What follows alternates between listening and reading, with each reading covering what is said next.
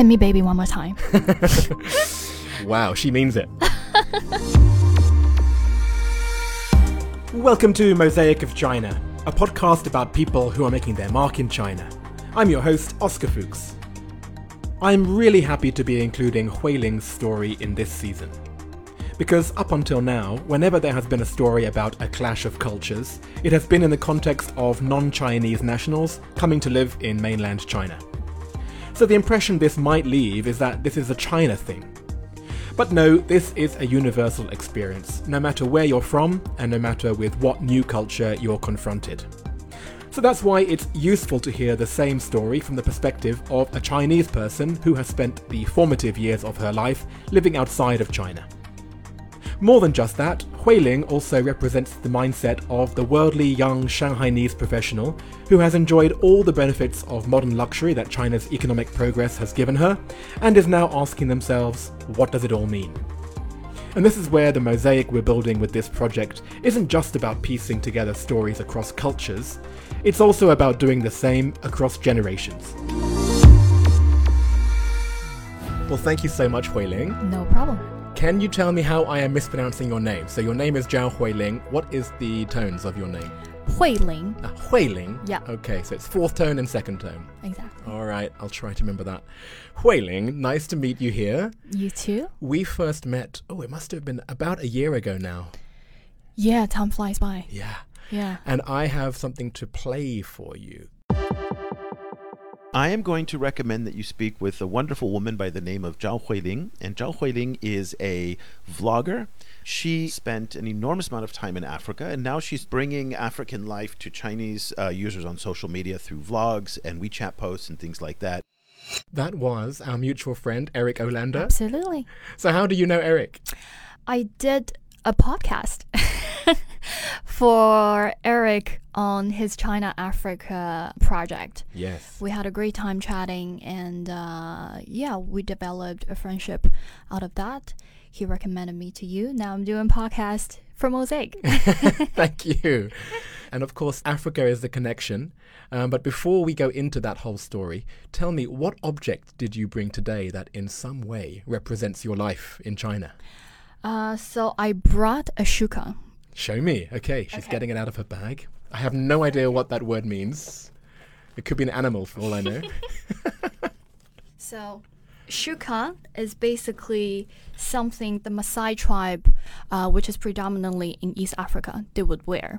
They're nomads, and this is actually something very signature of their attire.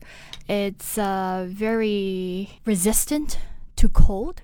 Because in those areas, it actually gets very cold at night. So they would wear this over their shoulder, just drape it over their shoulder.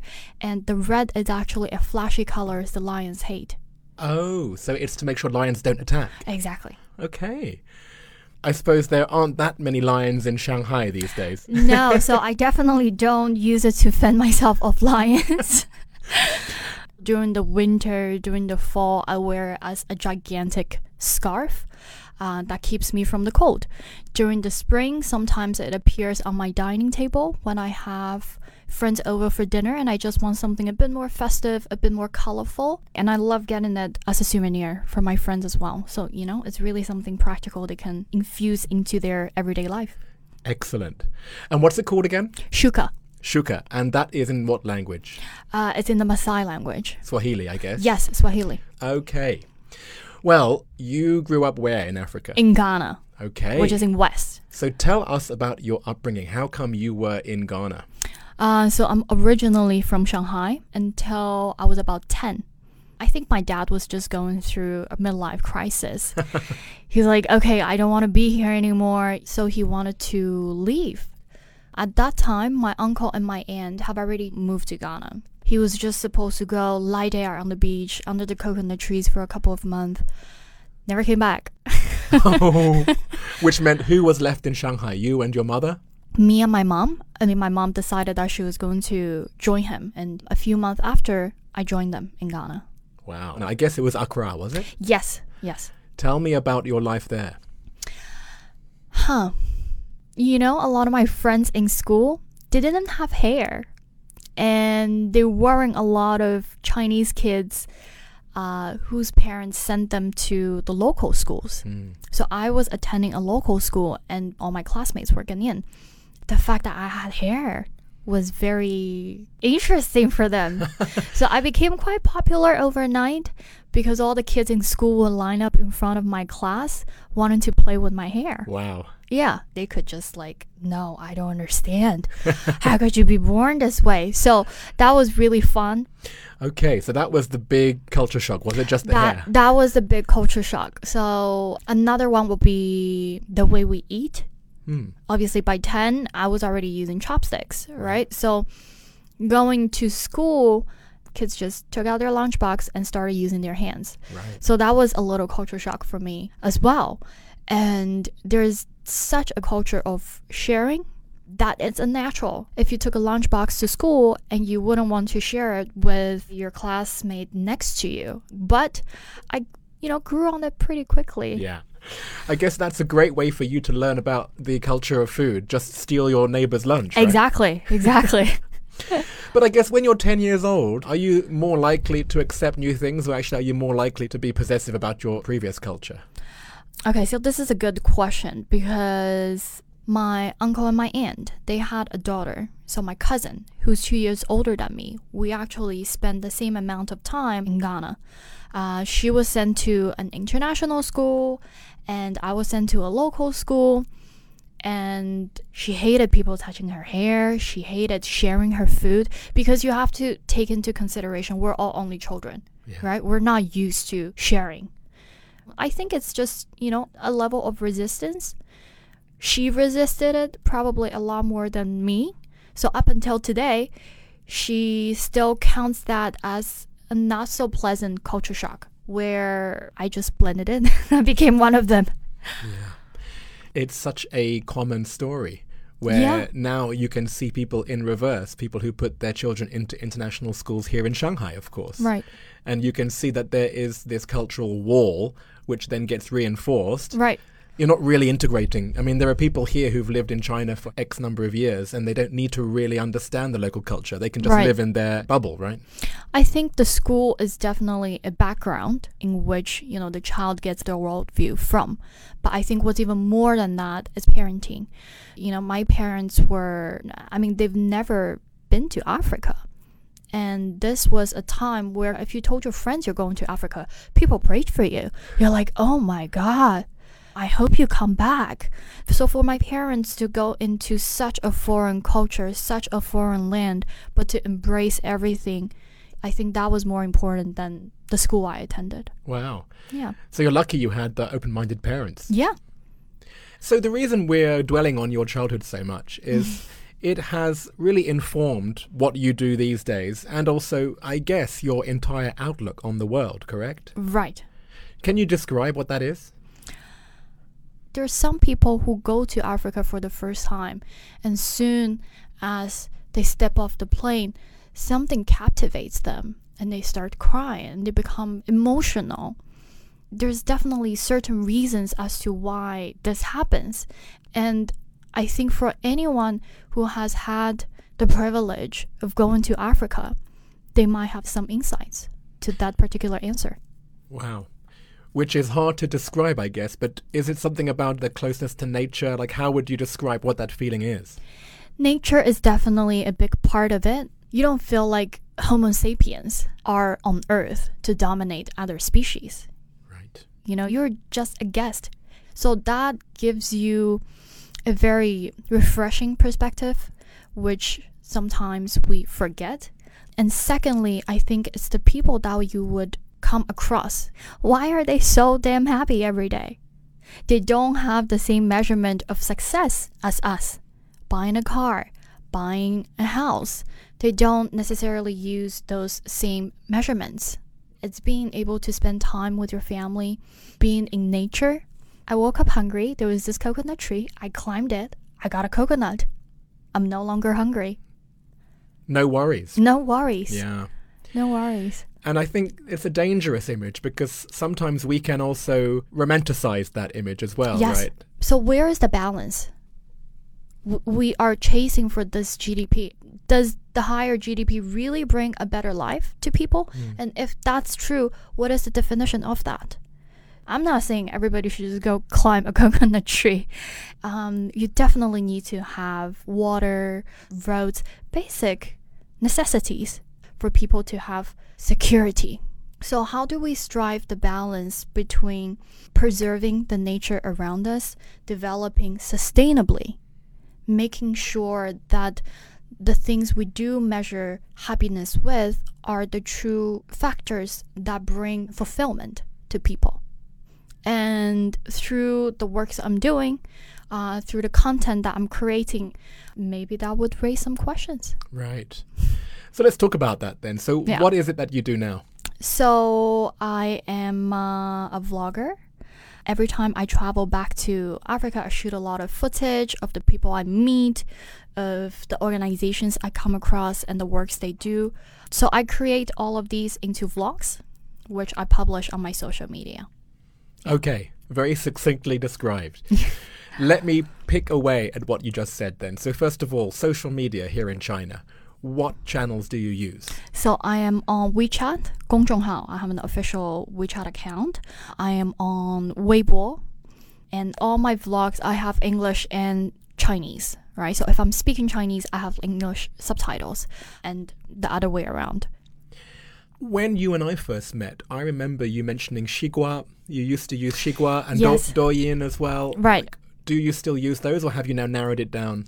So when we first met, I just started this vlog project, and um, we have this saying in Chinese, especially for content creators, which anybody that's doing the same thing would have a huge resonance with, which is 用爱发电. You're given power with love, but that can last you for only so long.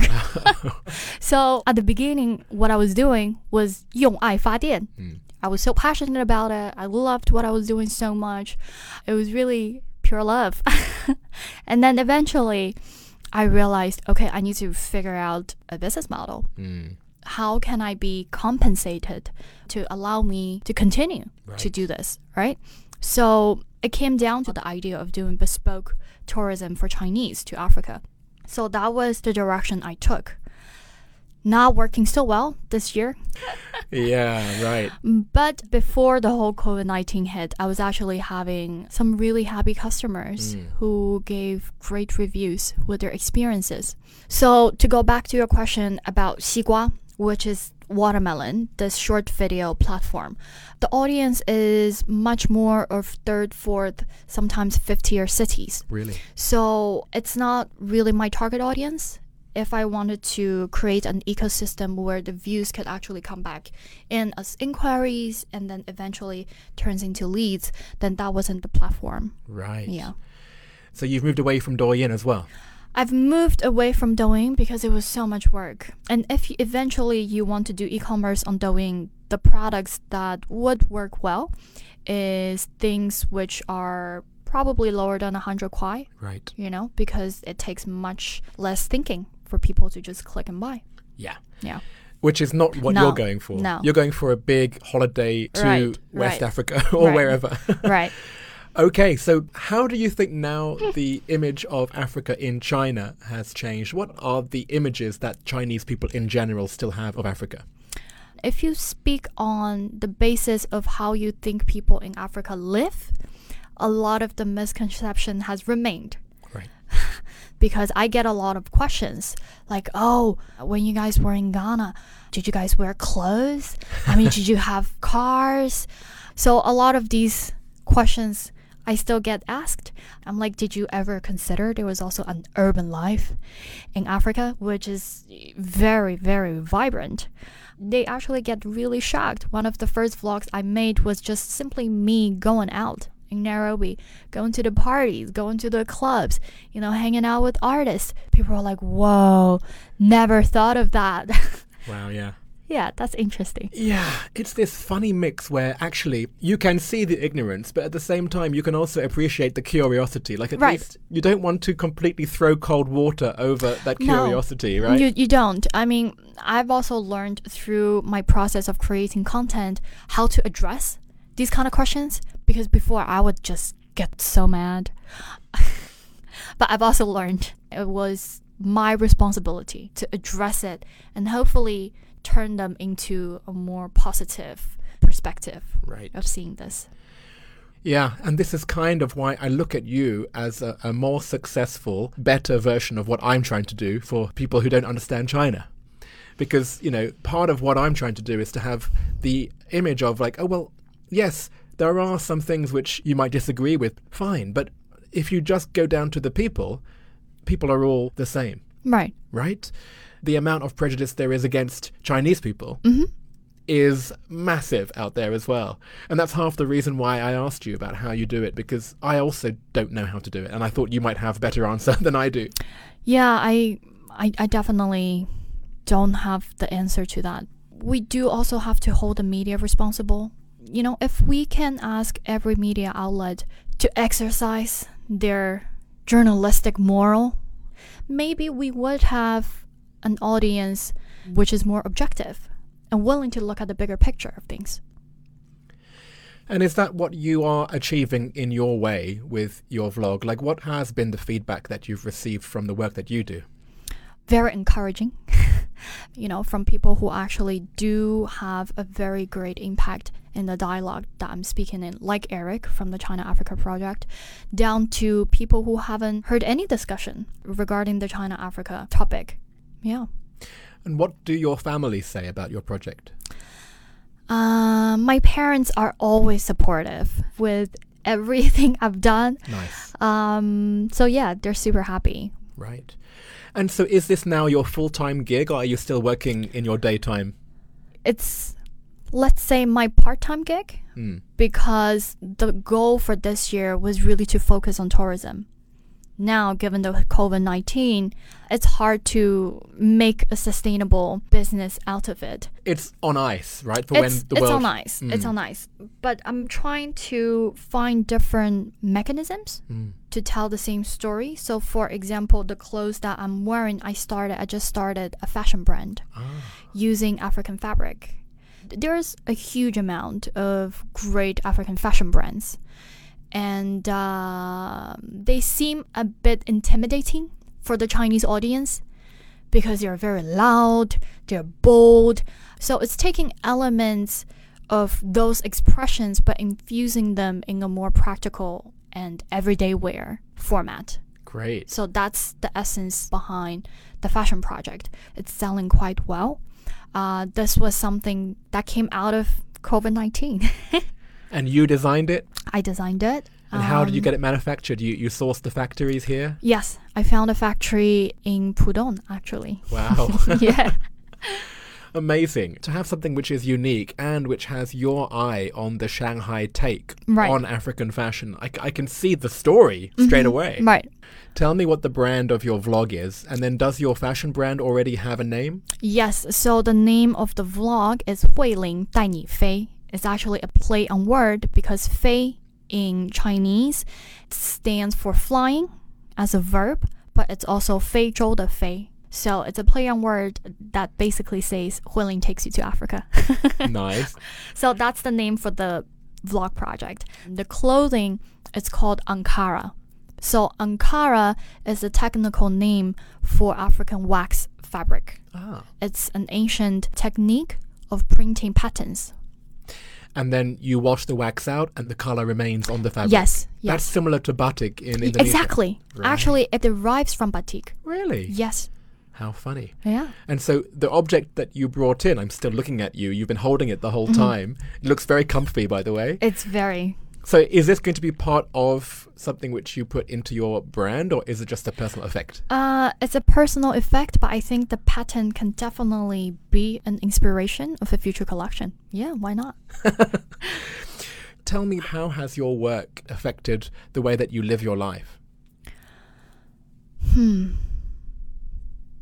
If I have to be honest, I think the work has actually made me more pessimistic because I set out with a particular purpose of, you know, doing good. But the more involved you get into it, you realize the limitations of what you as an individual can do. you realize how much more inequality, ignorance is out there. And you wonder if that's the trajectory of us as a species. it's something I've been thinking about. I hear you. I think if you didn't feel that way, you probably have your head in the sand this year. I Right. think everyone who is surviving is doing so on the barest thread of sanity right now, mm-hmm. the barest thread of positivity. And I think we are all getting on with it. We're putting on a brave face. But I, I think most of us are inside thinking, wow, where is the world going? Right. all I would say to you is just to think of this year as a blip. And hopefully, we will all come out of it a bit more positive when things are a little less fraught and there's less of a, an excuse to throw blame across borders. But I share the same view. I, Yeah. Um, but I'm 20 years older than you. so I want to encourage people like you who have been so positive and have been pushing yourself out there to inject positivity into the world, to not focus on the negativity which even people like me exude, Right. but to focus on the likes of like the Greta Thunbergs out there, the people who are younger, who do represent the next generation, who can hold my generation and my parents' generation to account and say, well, no, this is not the world that my generation will stand for. Right. People who are Generation X, which is my gen- we're stuck in between the boomers Right. Right. and you millennial type, we look more towards you. We're like, we are stuck. We really, we need mm-hmm, you. Mm-hmm. And that's where I really hope that you will continue what you're doing, even though it's just one voice. Maybe, maybe what it needs is more of an orchestra, more of a choir of voices to create more of a noise that we need, because we do need people like you. I think at the end of the day, I ask myself, does the fact of knowing if I'm not able to change the world, does that stop me from being passionate about these causes, wanting to tell their stories? It doesn't. So you just still have to continue doing what you do. Well, that's a great way to end the first half of this discussion. Thank you, Huiling. You're very welcome. We will now move on to part two. Okay. So let's go on to the 10 questions. Mm-hmm. I'm looking forward to your answers. Okay. Question one What is your favorite China related fact? So my favorite thing about China is safety.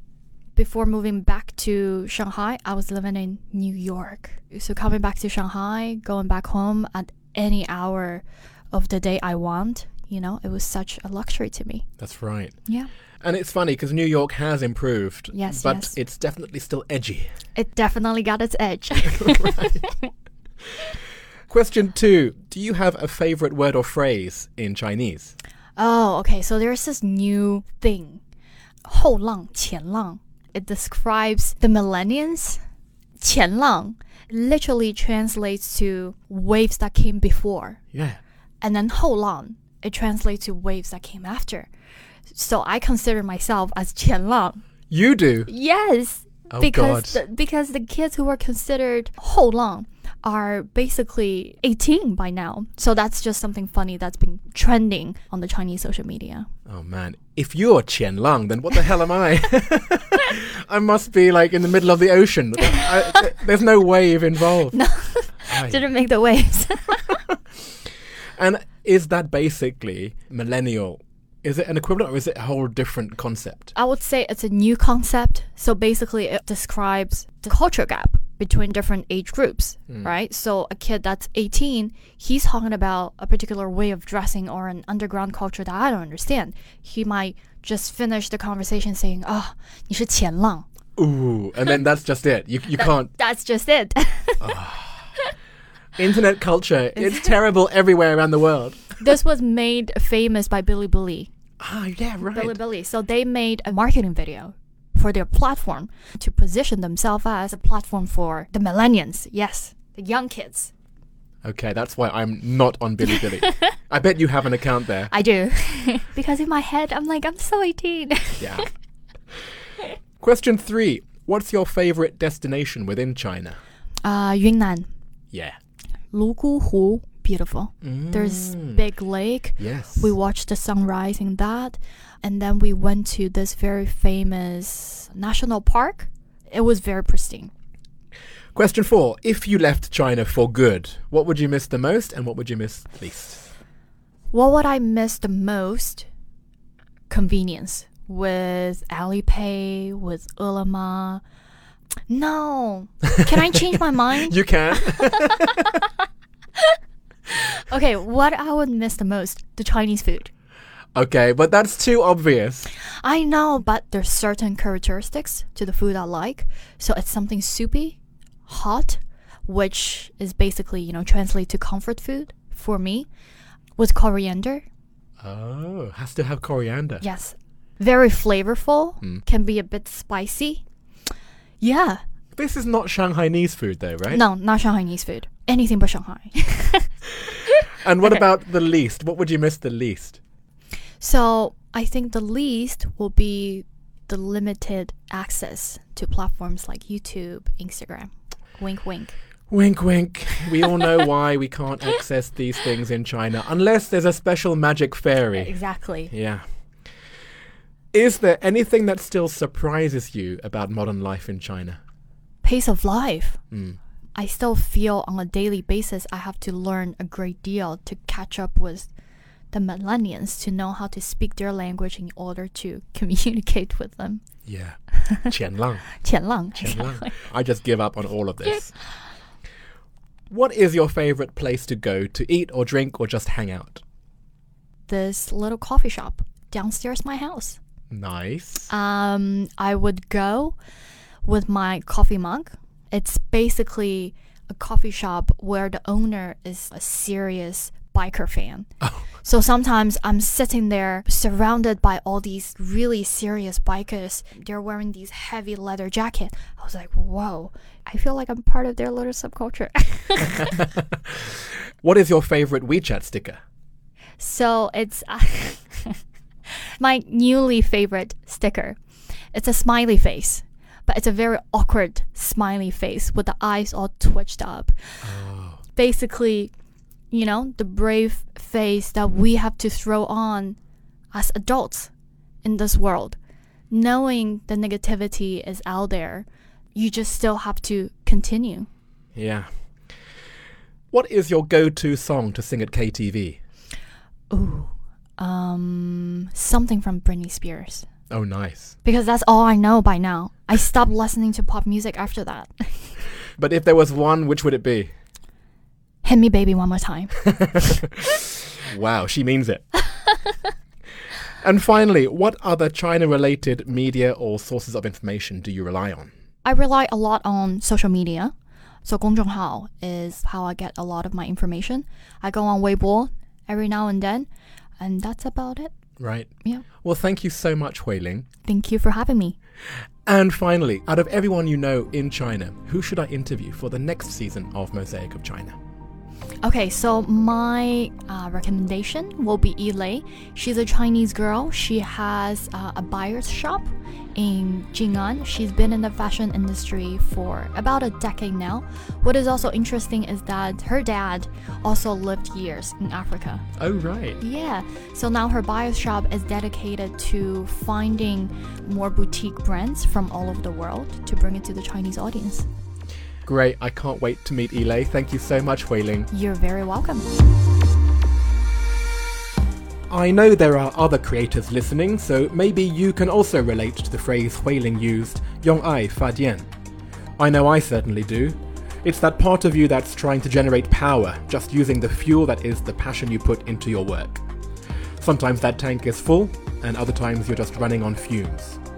Luckily for us, Hui Ling still does have plenty of fuel in her tank, but she has not been able to travel to Africa since the start of the pandemic, so it should come as no surprise to hear that there haven't been any new blogs these days.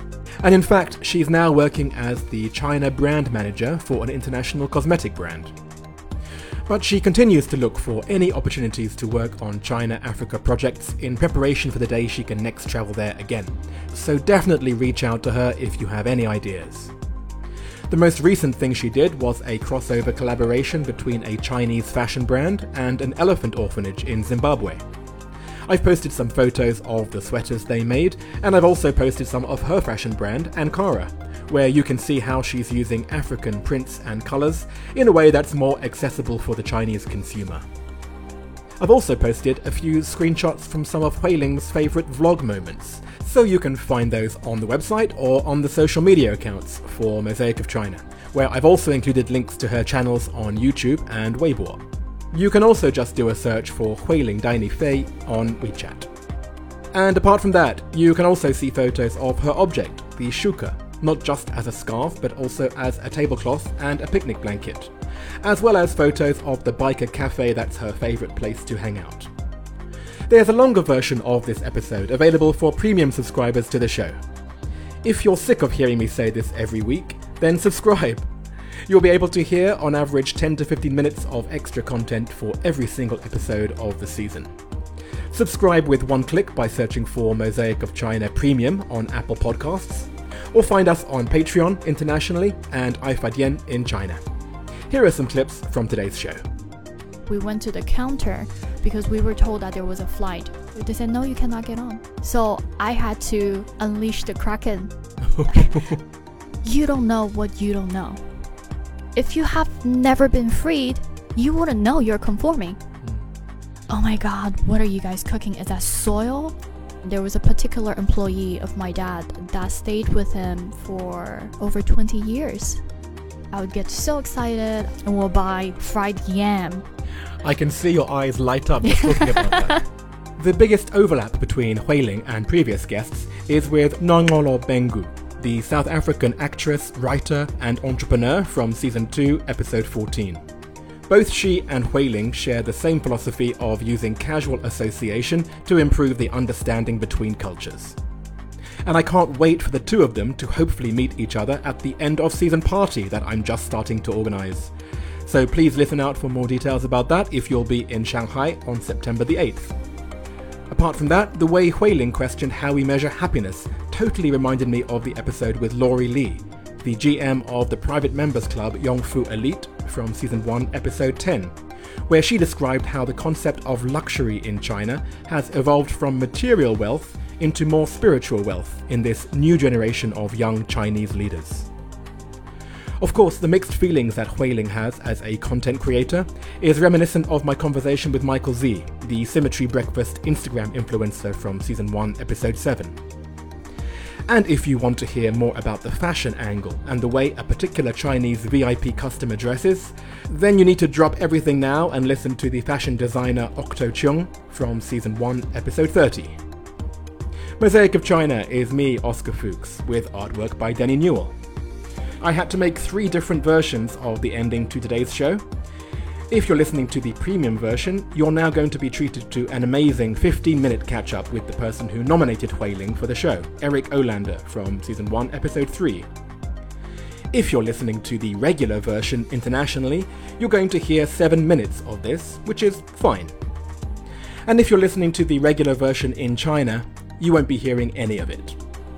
Eric's original episode is one that I can't get put back online in China, no matter how many different ways I try to edit it.